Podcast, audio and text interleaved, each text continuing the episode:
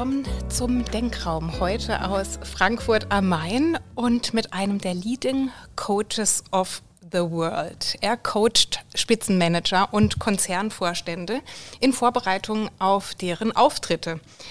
Er hat Sprechwissenschaften studiert und Germanistik und einige Jahre, gerade hat er mir verraten, sieben Jahre insgesamt, ARD und ZDF Moderatoren gecoacht. Sieben magere Jahre. Sieben magere Jahre.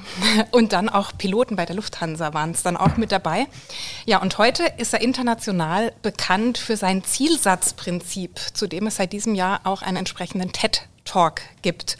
Und passend zur Frankfurter Buchmesse, wo wir uns hier gerade am Rande bewegen, ist sein Buch hier, alle, die es auf YouTube ansehen, sehen es in der Kamera, Pyramiden und Trichter erschienen.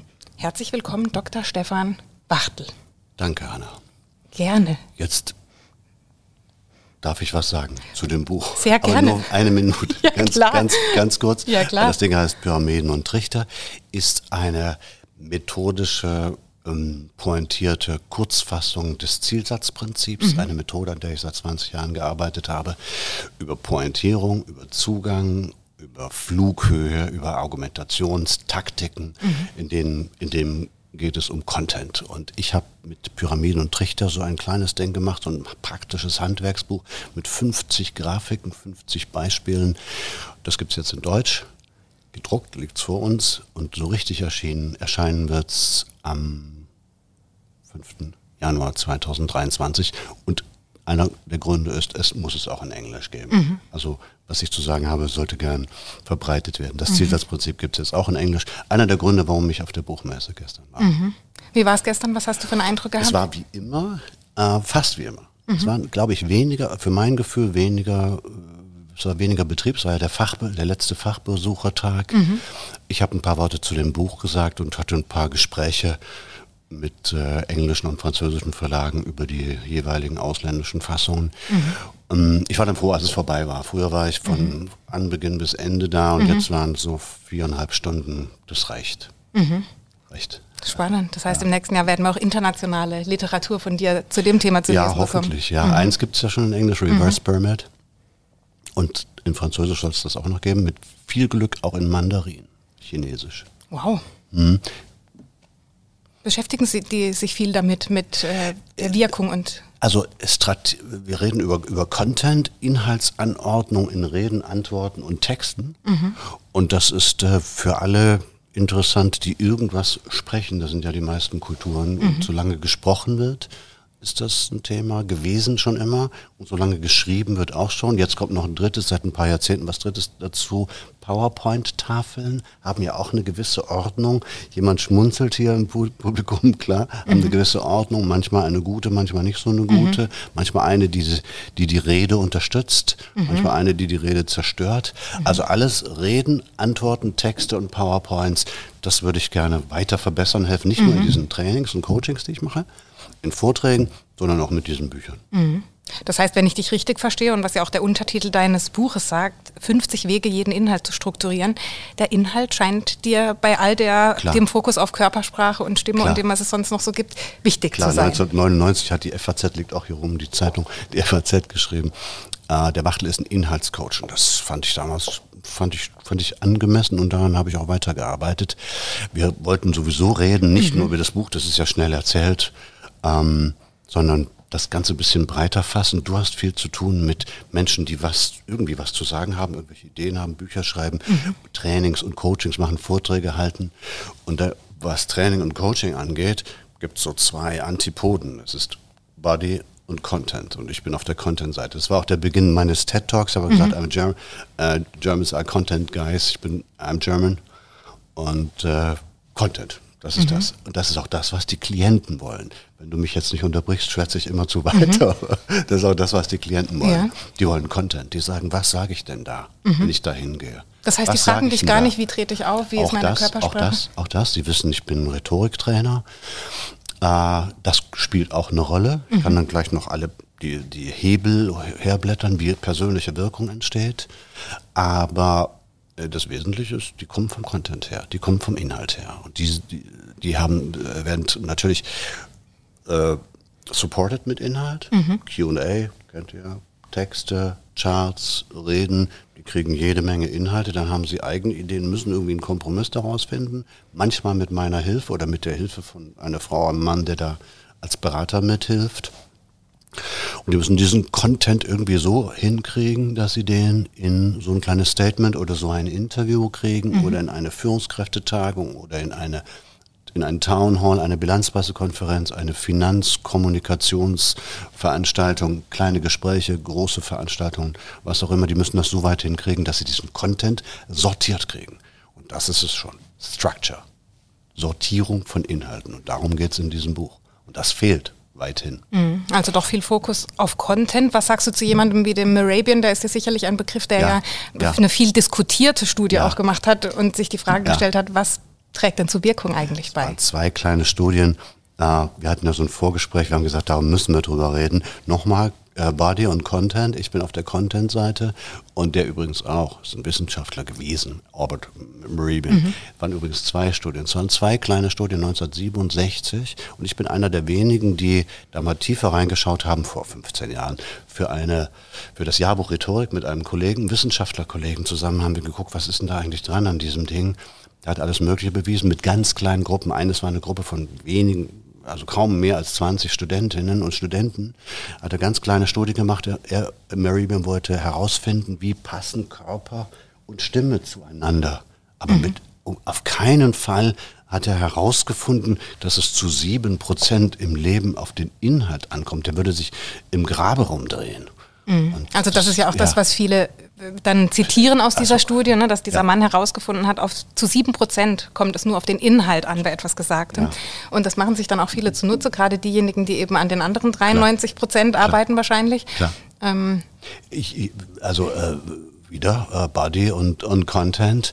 Also man kann von beiden Seiten herangehen, wenn man mhm. persönliche Wirkung entwickelt. Ich mache ja nichts anderes mein mhm. ganzes Berufsleben lang. Ich bin, wenn ich einen Ausflug machen darf, ich bin erzogen worden als Sprechlehrer. Mhm. Ähm, Stimme, atmen, dann Stimme, dann U, dann Mond, dann der Mond ist aufgegangen und immer so weiter von unten nach mhm. oben. Ne? Und gerade stehen, gute Muskelspannung, gute Gestik, das kann man alles machen. Das übe ich manchmal auch, trainiere ich mhm. manchmal auch mit Klienten. Aber am Ende wollen die ja von oben nach unten gehen. Die haben ja Inhalte, die sie strukturieren wollen, mhm. das, was sie zu sagen haben. Und dann gibt es ein paar weitere Hebel, an denen man auch noch dreht, aber das, das Wichtigste ist überhaupt einen Plan haben und dann die Struktur dieses Planes. Und dazu habe ich eine, äh, diese Methode eben entwickelt. Überhaupt einen Plan haben, klingt so trivial, aber wie viel wird geredet ohne Plan? Wie oft heißt es, na, da machen wir schon, da sehen wir dann schon, der CEO kennt sich ja dann aus, da wissen Sie schon, Herr Meier, mhm. ähm, da haben Sie ja dann Ihre Charts wie viel wird geredet ohne Plan? Ich habe es immer mit inhaltlichen Plänen zu tun. Und dann kommt alles andere. Dann kann es immer noch kommen, dazu kommen, dass man sagt, wir haben, wir müssen ein besseres, besseres Sprachmaterial haben. Ich mache manchmal Workshops mit Redenschreibern. In einem Ministerium war ich vorletzte Woche, so war es auch. Also wir brauchen besseren Content und brauchen besseres Sprachmaterial. Dann brauchen wir natürlich Menschen, die besser formulieren können. Das kann man üben, das ist der Kern von mhm. Rhetoriktraining. Und ganz am Ende gibt es was, das würde ich Staging nennen. Das ist dann Body. Wie steht man? Am liebsten würde ich jetzt aufstehen, das demonstrieren. Wie steht man? Wie sitzt man? Ich sitze übrigens relativ, wir beide sitzen mhm. relativ gespannt. Du, weil du Sport treibst. Mhm. Ich, weil ich weiß, aus anderen Gründen, weil ich weiß, dass der Körper, der Mittelkörper eine gute Spannung braucht, mhm. um gut zu formulieren zu können. Und wenn man steht, dasselbe. And that's it. Das mhm. ist, äh, das sind diese, das kann ich fast in diesem Podcast sagen. Mir ist es völlig rätselhaft, wie man Tage mit Körpersprachetraining mhm. bringen kann. Und dann das vor allem dann nicht noch mit einem Training für den Inhalt kombiniert. Ja, genau. Das ist und dann der Grund dafür ist natürlich und da kommt es äh, sehr glücklich und sehr hilfreich an, wenn man sagen kann, es kommt ja sowieso nur auf sieben Prozent auf den Inhalt mhm. an, zu sieben Prozent auf den Inhalt an. Und das passt dann sehr gut. Zu dieser Körpersprache ist natürlich viel gesagt, geschrieben worden. Ich habe großen Respekt vor Sammy Molcho. Ja, also mhm. Typen, die mit großem Unterhaltungswert ähm, dieses ganze Zeug da erfunden haben, aber es gibt sie nicht. Es gibt keine Körpersprache. Eine Sprache hat eine Semantik und Semiotik und Syntaktik. Es werden einzelne Inhalts, äh, Sinn, Bedeutungsbausteine verknüpft nach grammatischen Regeln. Das ist eine Sprache. Mhm. Das hat der Körper nicht. Dass ich jetzt so sitze oder dass ich so sitze, bedeutet ja nicht, dass ich verschlossen bin. Das mhm. ist ja völliger Unsinn, vollkommener Unsinn. Und es ist haarsträubend, wie viel Abermillionen dafür ausgegeben wurde. Natürlich mhm. ist es wichtig, wie der Körper sich, äh, sich benimmt. Natürlich ist es wichtig, die Spannung und die Gestik, aber das war's dann. Mhm. Er ist nicht. Es gibt keine Körpersprache. Es gibt keine Körpersprache. Kannst du als Überschrift über unser kleines Gespräch geben. Die gibt es nicht. Gibt es nicht. Dazu ein Zitat von Paul Watzlawick, das auch häufig ähm, ja, im ja, Gespräch das, ist, mhm. ähm, dass wir nicht, nicht kommunizieren können. Mhm. Was würdest du dann dazu ah, Das ist sagen? Äh, auf den ersten Blick so ähnlich. Wir reden über Mythen. Mhm. Also mein Artikel mit meinem Kollegen zusammen hieß im Jahrbuch Rhetorik der Mythos von den sieben Prozent. Das mhm. sind Mythen, die erzählt werden wie Märchen. Und das ist auch so ein Mythos, man kann nicht nicht kommunizieren, liegt aber ganz anders. Merabian dreht sich in der Tat im Grabe herum. Merabian hat auch selbst gesagt, dass er sich, dass er sich sehr grämt, dass dieser Blödsinn über ihn, über seine Studien vermittelt wird. Bei Watzlawick ist es ein bisschen anders, ein extrem kluger, habt ihr ihn mal gehört, also extrem klasse Typ gewesen. In Palo Alto hat er, hat er Psychologie gelehrt. Äh, der hat es nicht bereut. Der, der hat es wirklich so gemeint. Mhm. Und der ist bekannt für Paradoxien für, für ist, ist, ein, ist ein Intellektueller, der einfach ähm, auf äh, ja, mit Logik arbeitet, mit Paradoxien, mit schönen Übertreibungen, der würde sich davon nicht distanzieren, wenn er noch leben würde. Aber machen wir es kurz. Man kann nicht nicht kommunizieren. Klingt so toll. So ein mhm. Soundbite, klingt schön. Aber mhm. was heißt das jetzt? Ja, du siehst Websites, hat jemand eine Website gemacht, macht Rhetoriktraining, schreibt oben drüber, man kann nicht nicht kommunizieren. Ich würde dann lieber anrufen und würde sagen, was heißt denn das jetzt? Was es bedeuten könnte, wenn man das weiter denkt, bedeutet das, dass alles Verhalten Kommunikation ist. Wie wir hier sitzen, wie ihr hier sitzt, wie wir so aus der Wäsche gucken, alles ist Kommunikation. Mhm. Da würde ich sagen, das ist ein hübscher Gedanke, aber was soll ich damit anfangen? Mhm. Und diese Art von Kommunikation, die, das, die darüber definiert wird, zielt ja auf Verhalten, auf Handeln. Im, und Verhalten ist Handeln im Reflex. Gegenüber Handeln heißt Handeln mit Reflexion. Und das zielt auf Verhalten. Wiederholt das heißt, mal, das, das heißt jedes, jedes Halt, jedes Halt, also jedes, äh, jedes Verhalten mhm. Oder vieles Verhalten ja. basiert ja auf Reflexen. Wir machen, jemand kommt rein, wir stehen auf, eine Tür geht auf, wir gucken, was ist da los. Das ist ja viel, also ein Großteil unseres Verhaltens ist angelernt oder basiert auf Reflexen. Handeln ist nach Überzeugung. Handeln geschieht nach Überzeugung. Und jetzt sind wir bei Rhetorik. Gute Rhetorik muss auf Handeln, auf Verhalt, auf Handeln mit Reflexion zielen und nicht Handeln, Verhalten im Reflex, sondern Handeln mit Reflexion. Also über überzeugendes, überzeugende Rhetorik kann nicht über Verhaltenstipps gehen. Mhm. Kann nicht so gehen, wissen wir, legt den Kopf etwas schief, dann wirkst du sympathischer, hebt die Hand, dann wirkst du größer. Das kann auf Dauer nicht funktionieren. Vielleicht eins noch, man hat natürlich, bin ich der Erste, der das sagt, man hat äh, versucht zu unterscheiden zwischen Verhalten und Handeln. Mhm. Und in den 50er Jahren hat die Hopeland-Gruppe in Stanford, haben die Studien gemacht, äh, die sagen, Überzeugung hält länger. Der Staubsaugerverkäufer, dessen, über, der hat überredet, der Prototyp ist ja der Staubsaugerverkäufer, gibt nicht mehr so viel Staubsauger, aber wird halt was anderes verkauft, der hat überredet, aber äh, Überzeugung hält länger. Mhm. Das kann man durchaus messen. Man kann Wirkung messen. Man kann wirk mit Wirkungsstudien herauskriegen, was war Verhalten, was war Handeln. Mhm. Aber pures Verhaltens Training, es gibt Verhaltenstherapien, die sind mhm. sinnvoll. Für verhaltensauffällige Menschen sind die sinnvoll, aber ähm, in einer Executive Kommunikation, in der ich arbeite, also Spitzenmanager, Spitzenpolitiker müssen mit großer Wirkung irgendwas reden, was schreiben, was antworten, mhm. ist das nicht zu gebrauchen. Mhm. Die wollen das auch nicht. Das heißt, du arbeitest mit deinen Kundinnen und Kunden daran, Inhalte zu strukturieren, damit im Grunde überzeugt werden kann oder Klar. eine bestimmte Wirkung erzielt Inhalte wird. strukturieren, dann natürlich das auch üben. Ich bin auch Trainer, mhm. aber erst wenn die Inhalte da sind, nicht ohne Plan. Mhm. Du sagst, du bist Trainer. Ich habe dich vorhin als Coach anmoderiert. Mhm. Ähm, habe ich es falsch gemacht oder äh, vermischt sich manchmal? Völlig richtig. Beides, es vermischt sich manchmal. Das ist so ein zweites. Wir, wir haben nach, nach so äh, Polaritäten gesucht. Mhm. Training und Coaching. Und ich bin lieber Trainer. Ich würde mich nenne mich lieber Trainer. Mhm. Ich, ich heiße Executive Coach. Manchmal sage ich Executive Training mache ich. Also praktisch gesehen ist es für mich egal. Mhm. Ah, dieses Leading Coaches of the World, das, da ist halt Coaches im Titel. Es ist, spielt keine Rolle. Aber ich bin eigentlich lieber Trainer. Weil, wenn ich dazu was sagen darf, ja, diese, diese, diese, diese äh, Verteilung bewegt sich ja im Verlauf der Jahre und Jahrzehnte. Als ich anfing, als mein Berufsleben anfing, war äh, also war ich Trainer. Mhm. Jeder wollte Trainer sein. Dann wechselte das, dann wollte keiner mehr Trainer sein, alle wollten Coach sein. Das pure Training, das pure Üben hat keinen Glanz, das ist nicht so, also lieber Coach sein. Mhm. Jetzt wechselt das ein bisschen, jetzt merkt man, Moment, jetzt kommen die Trainer wieder, weil manches geht eben nicht ohne Üben. Einer der Gründe, warum ich zum Beispiel seit 20, über 20 Jahren nur ganze Tage arbeite. Man kann eben nicht äh, Mindset Change, was ein Coaching macht, und Kreation von Inhalten, dieses Buch, und auch noch üben, in drei Stunden machen. Das geht eben nicht. Mhm. Äh, weites Feld. Aber Training und Coaching Bezeichnung ist mir egal, ich bin lieber Trainer.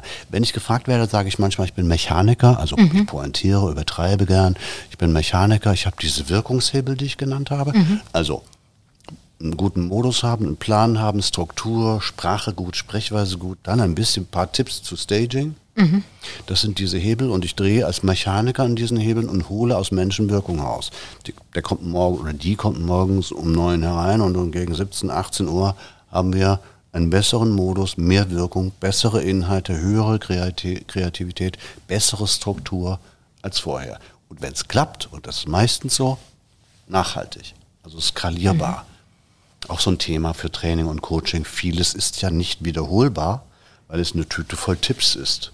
Mhm. Also es gibt in dieser ganzen Coaching, Berater, Vortragsredner, Branche, die du besser kennst als ich, äh, gibt es ja genügend, die ganz, das klingt ganz toll, das sind so schöne Weisheiten, da steht jemand und auf einer Bühne und verkündet irgendwelche Weisheiten und da denkt man, oh, das ist aber toll irgendwie, aber das es hat keine Struktur und schon gar nicht ist es skalierbar und wiederholbar und methodisch umsetzbar für jemanden. Mhm. Sondern man kann diese Weisheiten allenfalls nachplappern.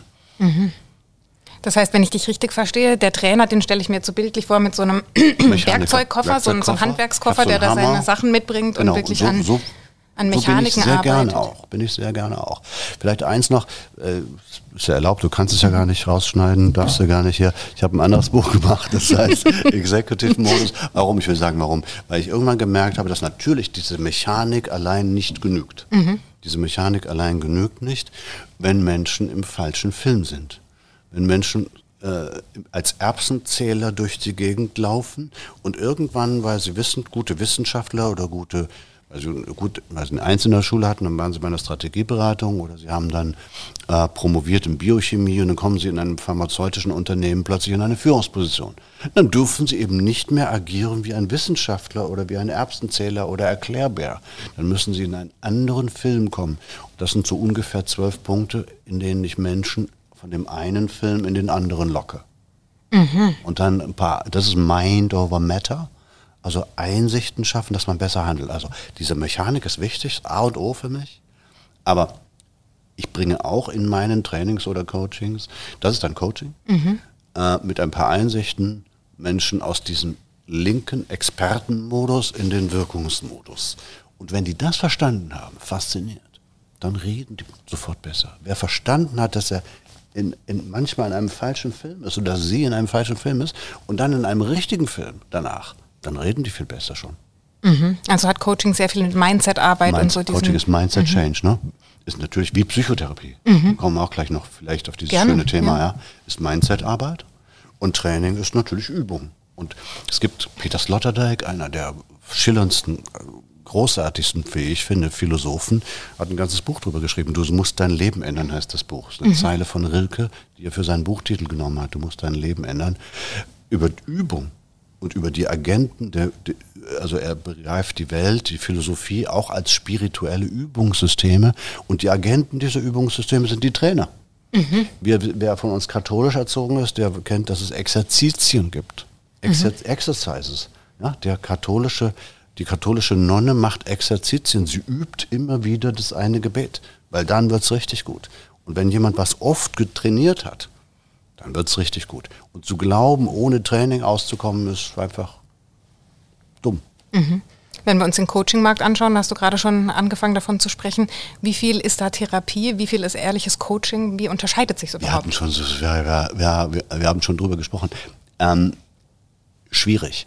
Ich habe eine Veranstaltung vor mir, das war ein Treffen von Coaches für eine größere Company und an der Wand stand Coachable Issues. Und ich war dann der schwarze Mann aus zwei Gründen. Erstens sagte ich, ich bin Mechaniker, alle anderen waren etwas tiefverschürfender. Und zweitens, als ich sagte, oder weil ich sagte, vielleicht die Hälfte von dem, was dort an der Wand steht, ist etwas, wofür die Krankenkasse zuständig ist. Das ist Krankenkassencoaching. Das ist pointiert. Aber leichte bis mittelschwere Neurose, leichte bis mittelschwere Psychose, das hat eine Nummer bei der AOK, mhm. ICD-10 heißt es übrigens, mhm. hat eine Nummer bei der AOK. Das ist, es ist sehr fraglich, ob, die, ob, ob Industrieunternehmen für die Reparatur dieser Psychosen und Neurosen überhaupt zuständig ist. Es sei denn, dieses Unternehmen hat die Neurosen und Psychosen erzeugt. Dann vielleicht. Das also heißt, was, was, was du sagen Also ein ja. Teil des Coachings ist, äh, scheint mir mhm. Psychotherapie zu sein. Mhm. Oder Psychotherapie sein zu wollen. Und das ist in dem Moment gefährlich, wenn die fehlende Ausbildung genau. einfach da genau. ist, ja? Mhm. Spannend. Und du sagst, ein Unternehmen sollte nur dann in einen Mitarbeiter investieren in Form eines Coachings, wenn sie das Problem selbst verursacht hat. Habe ich dich richtig jetzt verstanden? Jetzt pointierst du, jetzt musst du, äh, ja, das habe ich so gesagt, muss ich bekennen, habe ich so gesagt, war mhm. natürlich ein bisschen übertrieben. Mhm. Natürlich muss ein Unternehmen, ist ein Unternehmen für seine Mitarbeiterinnen und Mitarbeiter verantwortlich, muss sie weiterbilden, muss ihnen helfen, auch natürlich aus Mobbing und äh, Situationen herauszukommen, die gar nicht erst entstehen zu lassen, systemisch. Äh, natürlich auch zu helfen, aus ihren Neurosen und Psychosen herauszukommen. Aber etwas, das klassische Therapie ist, das die Krankenkasse bezahlt, finde ich, muss ein Unternehmen nicht machen. Mhm. Müsste nicht machen. Das heißt, das gesamte Coaching-Thema würde. Ein Teil des Coaching-Marktes besteht aus Krankenkassencoaching, kannst mhm. du zitieren.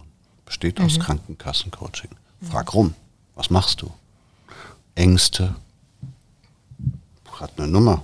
Angststörung hat eine Nummer bei der AOK. Mhm. Äh, spannend mhm. ist, ich habe ja, äh, ich bin ja im Exec bin Executive Trainer, mhm. Executive Coach. Das heißt, Executive klingt so neumodisch, ist einfach letztlich, ich arbeite mit denen, die meistens einzeln acht, neun Stunden mit mir mhm. und anderen Executive Coaches einzeln arbeiten. Da gibt es solche Neurosen und Psychosen nicht mehr so häufig. Früher gab es die oft, das mhm. sind die schillernden Beispiele, die wir in der Zeitung lesen konnten. Aber ein klassischer CEO oder eine, eine CEO, eine Vorstandsfrau, Executive, mhm. kann sich das gar nicht leisten. Eine Firma kann überhaupt nicht mehr jemand für ein oder zehn Millionen einstellen, der seine Neurosen da auslebt. Mhm. Jetzt sind wir wieder beim, schon beim Thema Authentizität ja. fast. Ja, ich überlege gerade, weil wir haben ja vorhin gesagt, die Differenzierung Training, Coaching ist, dass Coaching so diese Mindset-Arbeit ist. Ja. Und da wird es ja auch viele Menschen geben, die nicht unbedingt eine Krankheit mitbringen, sondern einfach ja. sagen, hey, ich möchte einfach diesen Film richtig. wechseln, wie du es vorhin gesagt hast. Das mache ich auch mit Executive-Modus, mhm. soweit es Kommunikation ist, soweit, also mein Thema ist Leadership Impact, Führungswirkung mhm. und soweit Führungswirkung Rhetorik ist, ich würde sagen zu 70, 80 Prozent ist Führungswirkung Rhetorik. Was redet sie? Wie kommt sie rein? Was hat sie an? Wann hält sie den Mund? Keine Frage.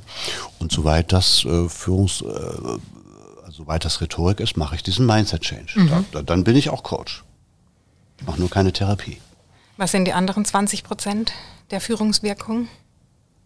Die anderen 20 Prozent sind für Resilienz. Es mhm. gibt andere Themen, die kennst du besser mit diesen, du hast einige, einige Experten für andere Themen da. Mhm. Resilienz zum Beispiel, Team, ähm, Teamentwicklung. Mhm.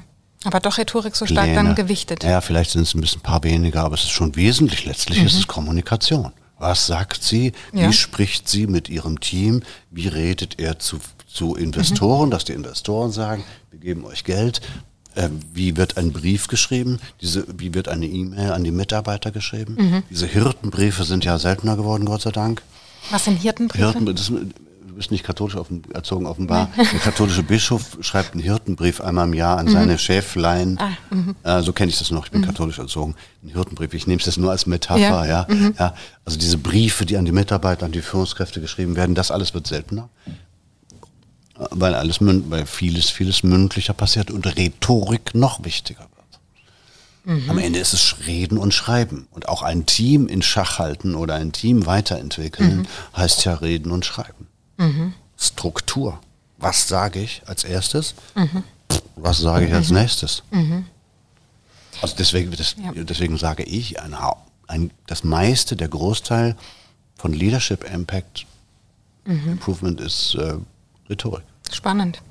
Ich glaube, dass uns ein paar Hörerinnen und Hörer zuhören, die auch gerade vielleicht am Anfang ihrer Trainer- oder Coaching-Laufbahn ja. stehen. Deswegen möchte ich ein bisschen auf die Feinheiten schauen, wie man sich auch als Trainer jetzt beispielsweise positioniert. Und da stelle ich mir häufig die Frage, wie wichtig sind Qualifikationen zum einen? Das hast du vorhin ja. schon in der Form beantwortet, ja. dass du sagst, sehr wichtig. Und dann auch so dieses, dieses Vertrauensverhältnis, das man zu dem Kunden aufbaut. Thema Referenzen haben wir im Vorgespräch, fand ich ja. wahnsinnig spannend, was du da für eine Haltung dazu hast. Magst du uns da mal mit reinnehmen? Äh, ja, also erstens Vertrauensverhältnis. Mhm. Man muss, also ich mache es ganz praktisch, ich erlebe das ja mehrmals die Woche, Klienten haben Vertrauen zu mir, indem sie sagen, mit dem arbeite ich. Äh, dann gibt es auch keine Abstriche. Da heißt es auch nicht, das darf ich dem nicht zeigen, das darf ich dem nicht sagen. Es gibt we wahrscheinlich wenig Abstriche. Also ich er erlebe all diese strategischen heiklen Themen, die teilweise börsenkursrelevant sind, die haben Vertrauen. Dann gibt es diesen NDA, ne, Non-Disclosure Agreement, äh, ein Papier, das man unterschreibt, dass man vertraulich mit den Unterlagen umgeht.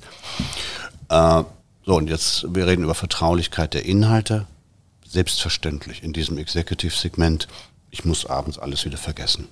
Tue ich auch. Hab nix, trag nichts durch die Gegend. Ich habe einmal geträumt, dass ich im Flugzeug Papiere habe von einem Klienten. Es war ein Albtraum. Neben mir, die sind runtergefallen. Also es war ganz furchtbar. Ja.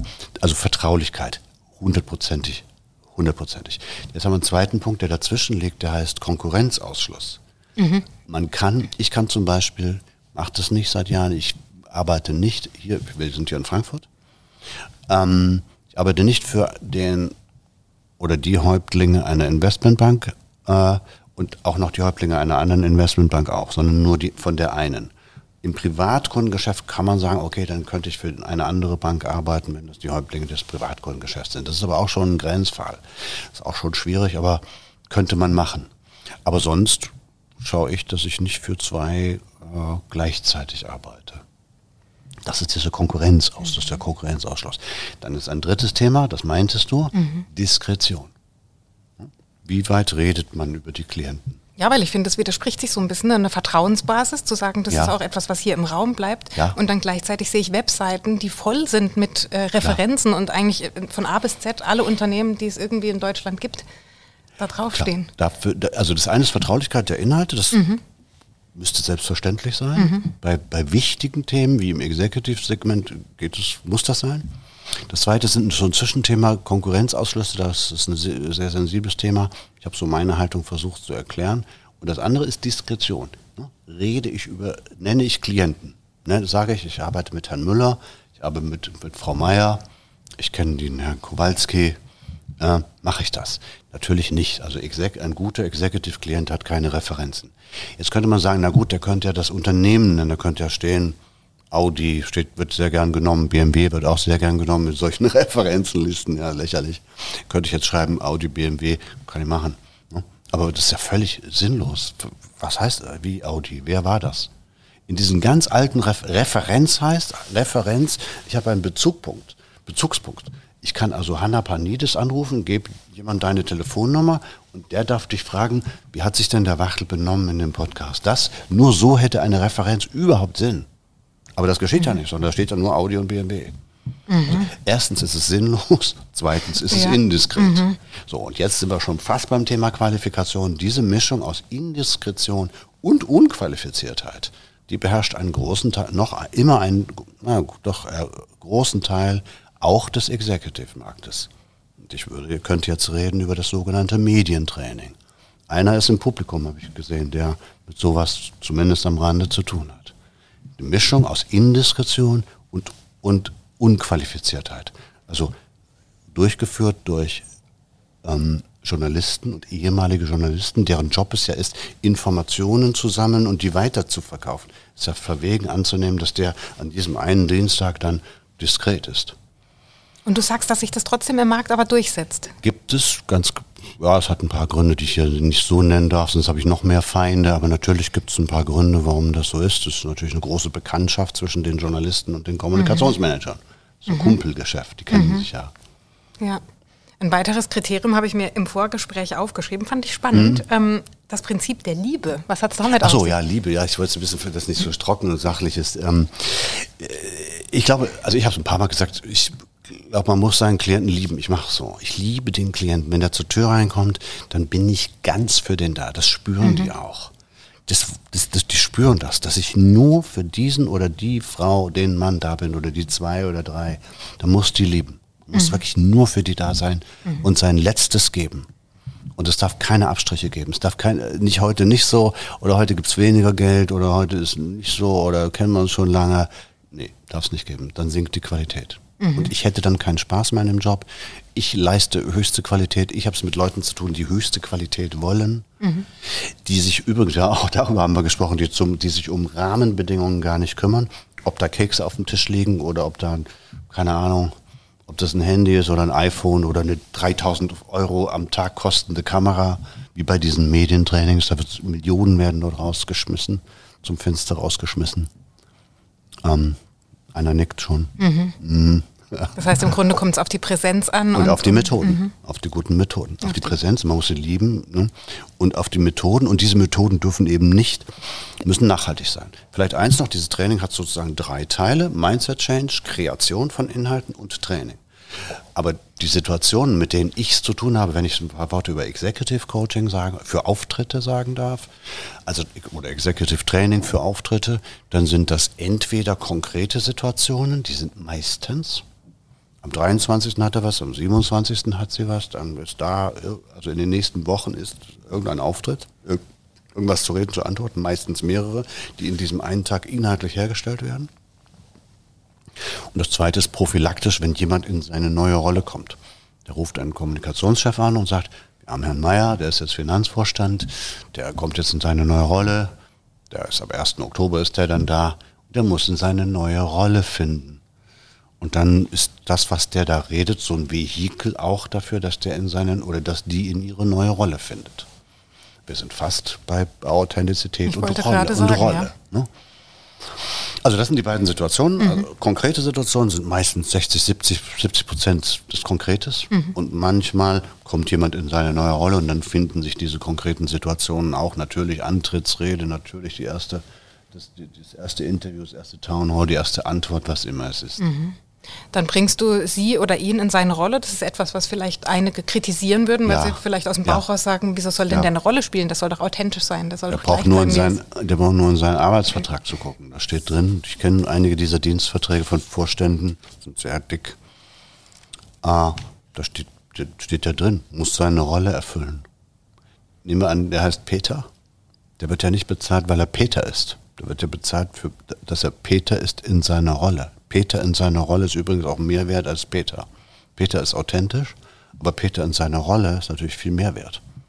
Und ich, man kann die Executive Managerinnen oder so, äh, wer auch, kannst du jeden nehmen, kann sie, man kann sie unterscheiden in diejenigen, die sagen, die, ihr kennt diesen Satz, die müssen mich doch nehmen, wie ich bin. Ich bin doch authentisch die fragen, wie kann ich mich hier am besten ausbreiten? Wie kann ich der Organisation meinen, sagen Sie wörtlich, meinen Stempel aufdrücken? Das sind die schlechteren. Die Mehrheit meiner Klienten fragen den anderen Satz, die sagen, was ist denn übermorgen meine Rolle, Herr Wachtel? Was ist meine Rolle? Wie kann ich meine Rolle hier erfüllen? Und ich bin jemand, der, der im Auf, ich werde ja von den Companies bezahlt, bis auf ganz wenige Ausnahmen. Ich werde ja dafür bezahlt, dass der Peter leicht und gut und nachhaltig in seine Rolle kommt und mit seiner Rolle zurechtkommt. Also ich werde nicht für Authentizität bezahlt, dass der Peter sich wohlfühlt oder sich ausbreiten kann, dass er er selbst wird. Und das, jetzt sind wir fast wieder beim Coaching, das wird in Coachings oft versprochen, authentisches Führen soll authentisch, er soll es so machen, wie es ihm gerade liegt, entweder habituell authentisch, so wie er ist, der Peter, oder situativ, wie er gerade so drauf ist, der Peter. Beides ist verwegen und gefährlich, sondern er muss ja seine Rolle erfüllen. Und dafür, da helfe ich ihm, dass er seine Rolle erfüllt. Das ist mein Auftrag. Ich frage mich gerade, ob sich die Authentizität und die Rolle, ob die sich ausschließen. Nein, natürlich nicht. Es ist immer eine Mischung. Es mhm. ist, immer, ist, immer, eine Mischung. Mhm. Natürlich muss der mit sein, es muss passen. Mhm. Es gibt Fälle, in denen es nicht passt, seltene Fälle. Oder es, es gibt Fälle, in denen die, der Mensch dann sagt, das liegt mir nicht so, das kann ich nicht vertreten. Rate mal, was ich als Berater dann sage. Ja, dann müssen Sie kündigen. Sie können doch nicht die Millionen nehmen und dann fällt Ihnen ein, Sie können es nicht vertreten. Gibt es auch so, solche Fälle. Mhm. Dann müssen Sie kündigen. Wenn jemand sagt, das kann ich nicht vertreten. Oder Beispiel Finanzvorstand. Ne? Jemand hat Mathematik studiert, hat eine Einzelschule gehabt, war dann irgendwie bei einer Strategieberatung, wurde Chefcontroller. Irgendwann wird er Finanzvorstand. Mhm. Er ist Organ einer börsennotierten Gesellschaft. Der hat ja eine bestimmte Rolle zu erfüllen. Wenn er dann sagt, das liegt mir nicht so, ich wäre lieber Controller ge geblieben, dann müsste man sagen, ja, dann wird wieder Controller, aber gib bitte die Million wieder her, die du genommen hast, oder die zwei.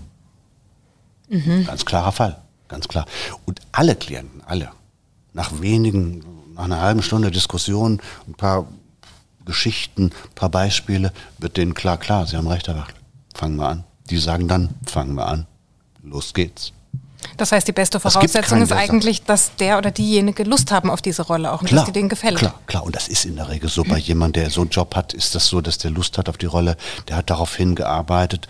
Dieses Managerleben ist ein Söldnerleben. Das sind Söldner, die für immer bessere, immer mehr Verantwortung, immer mehr Geld, immer mehr, das ist der Job des Managens, das ist das Mensch, das ist deren mhm. Beruf. Und natürlich möchten sie immer größere Dinge managen und mit immer verantwortungsvoller, immer mehr Reputation und gerne auch immer mehr Geld. Mhm.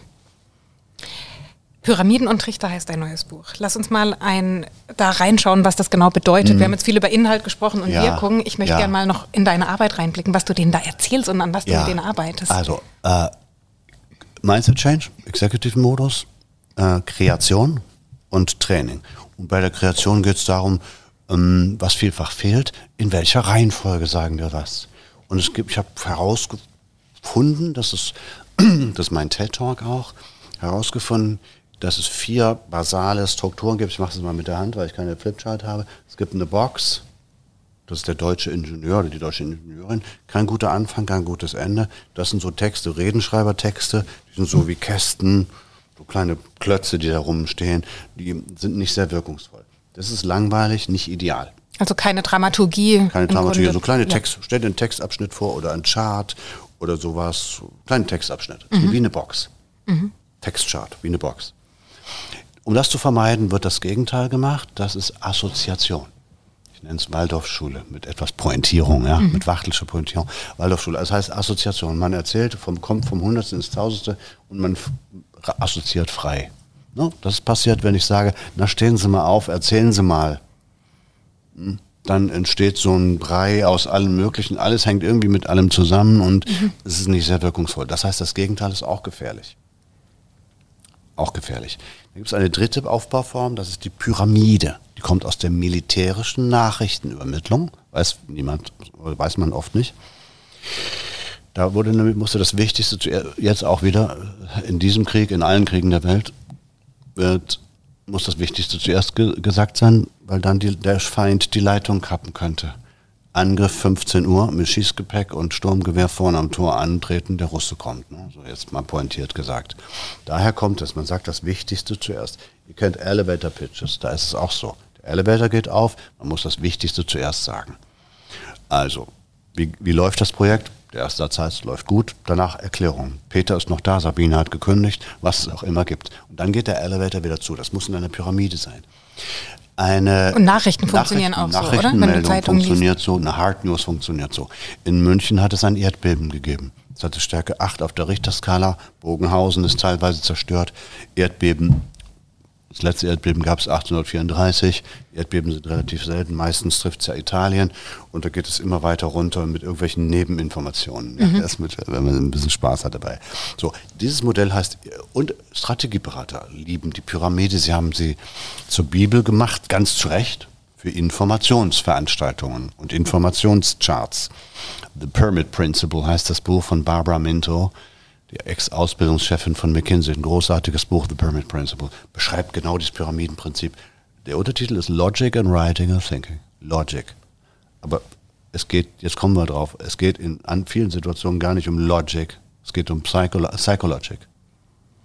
So, und also diese Pyramide ist Inform äh, das, das Lexik der Lexikonartikel ist, ist, äh, ist eine Pyramide. Mhm. Frankfurt ist eine Stadt in Hessen, hat so und so viele Einwohner, am Fuße des Mains, wird, wurde im Krieg zerstört und so weiter. Lexikonartikel sind das, so. Das alles ist, Pyramiden. Ist das nicht so ein Block, wenn das alles, alles so das Gleiche ist? Eigentlich schreibt man das Wichtigste zuerst. Wichtigste zuerst. Das mhm. Wichtigste zuerst. Ja, die Ukraine ist ein Staat äh, gegründet, dann kommt das, dann kommt Geschichte, dann kommt Einwohner, dann mhm. kommt Kriege, dann kommt, das ist, das ist eine Pyramide. So, mhm. das Modell heißt informieren. Informieren. Mhm. So, jetzt müssen wir aber, die meisten Executives fast immer, die haben ja nicht über Sachverhalte zu informieren. Ne? Experten reden so, in Kästen oder Pyramiden. Ein, Ex ein, Experte beantwortet eine Frage, wie funktioniert denn die Maschine? Der muss eine, die muss eine Pyramide machen. Mhm. Aber wer überzeugen will, sollte die Pyramide rum, herumdrehen. Äh, diese Pyramide hat zwei, viele Nachteile, aber zwei schon. Erstens, man verliert die Hälfte schon, wenn man mit dem Wichtigsten zuerst kommt. Mhm. Wenn ich sage, China ist im Kommen, dann ist die Hälfte hier im Raum und sagt, na, bin ich im Zweifel. Wenn ich danach erklären will, warum nach meiner Meinung China sehr im Kommen ist, dann kriege ich noch ein paar Chancen, aber so richtig überzeugend ist es nicht.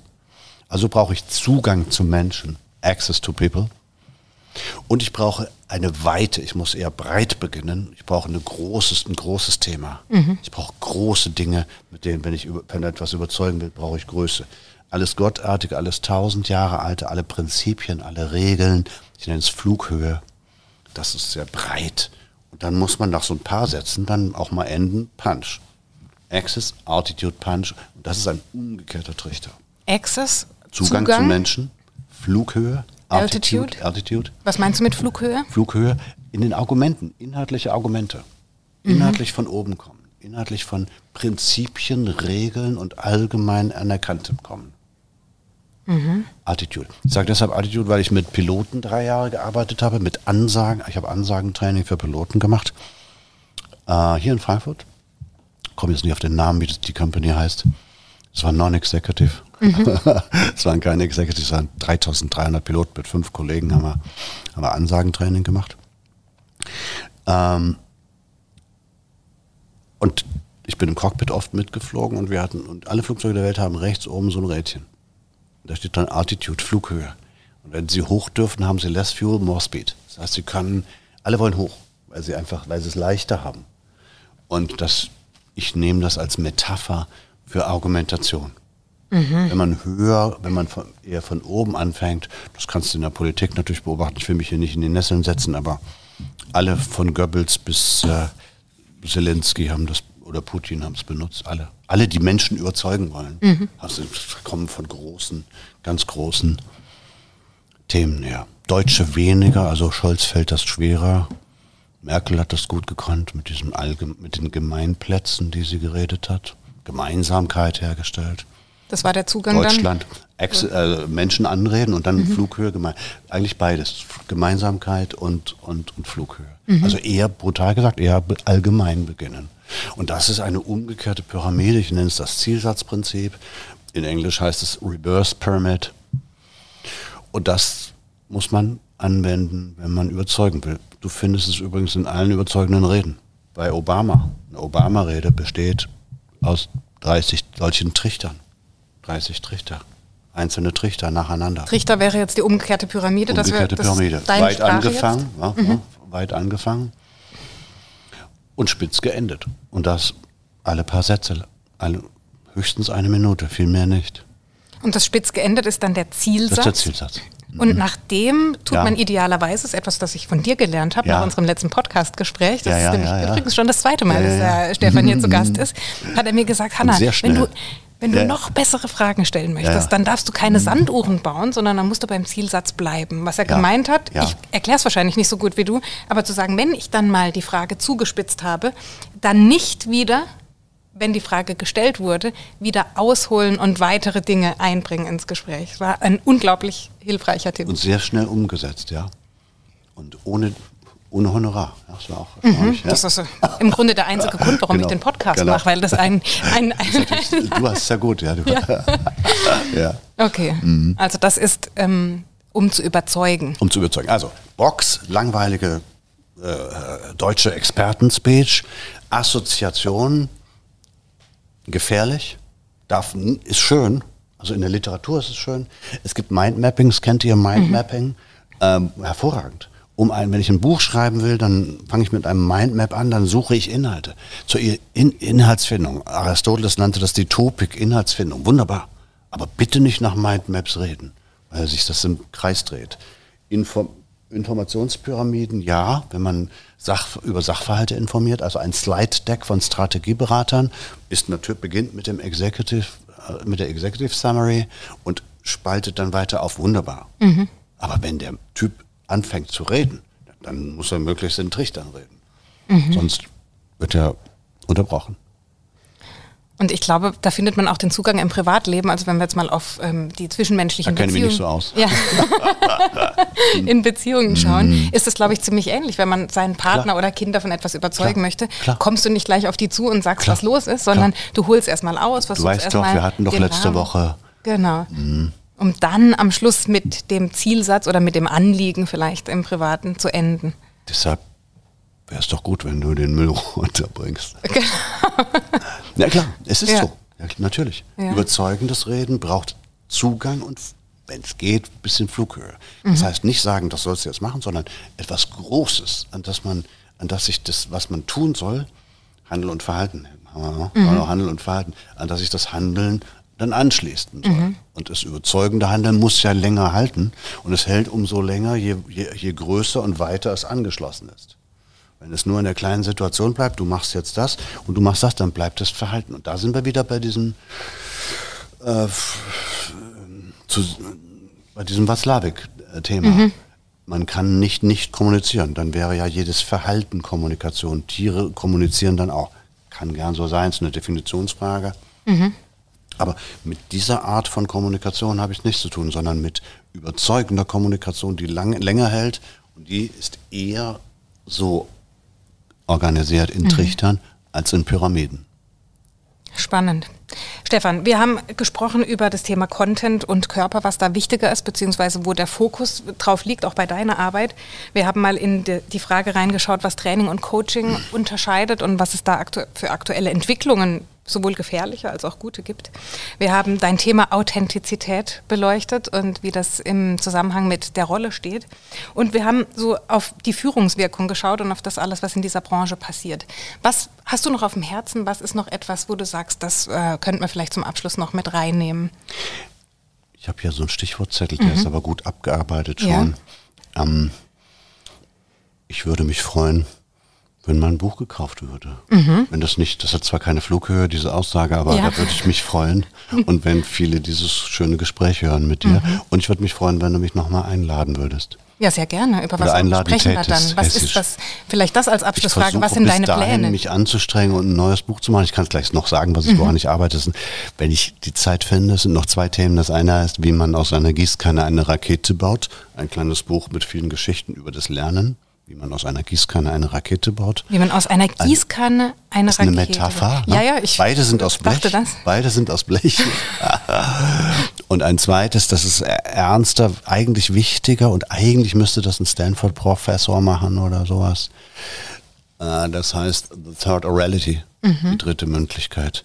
Wir leben in einem Zeitalter, in dem alles von schriftlich nach mündlich geht. Wir beide reden, wir schreiben nicht. Mhm. werden nicht gelesen. Das ist auch schön, Bücher, ich liebe Bücher, du auch. Aber man hört uns jetzt zu und das ist der Trend, wohin es geht. Ich war gestern auf der Buchmesse, mitten in der Buchmesse, auf der Fang hier drüben, 300 Meter, 200 Meter von hier, ähm, mitten auf der Buchmesse ist ein Stand BookTok. Da hat TikTok einen Stand. TikTok hat einen Stand dort, weil die sich auch sozusagen, weil die, die, die sind Apostel der Mündlichkeit, Clubhouse ist der Prototyp, ja, Geschwätzel ohne Ende. aber weil die sich eben, die sind aus der Welt der Mündlichkeit, suchen aber wieder Kontakte zur Welt der Schriftlichkeit. Das ist sehr mhm. spannend, das da mal drüber nachzudenken. Das würde ich gern machen, wenn ich Zeit habe. Mhm. Und umso mehr ist es wichtig, auch das Mündliche zu ja. lernen, denn ja. bei all den mhm. Möglichkeiten, die es gibt, äh, tendiert es vielleicht auch dazu, dass viele darauf aufspringen und möglicherweise die Struktur ja. dann fehlt. ich, hoff, ich hoffe schon. Ähm, vielleicht eins noch, wenn äh, du, du fragst mich, was ich auf dem Herzen hätte. Das ist natürlich Qualität von Training und Coaching. Wenn man mhm. das weiter verbessern könnte, nachhaltig verbessern könnte, weniger Geschwätzel, mehr System, weniger ähm, ja, weniger Verkaufe als, als Substanz, weniger Body als Content, mehr Content und das Training wieder wertschätzen. Das würde mich freuen. Schön, dann freue ich mich auf dein nächstes Buch und unser nächstes Gespräch. Ich freue mich auch. Danke, ja, danke dir. Ja.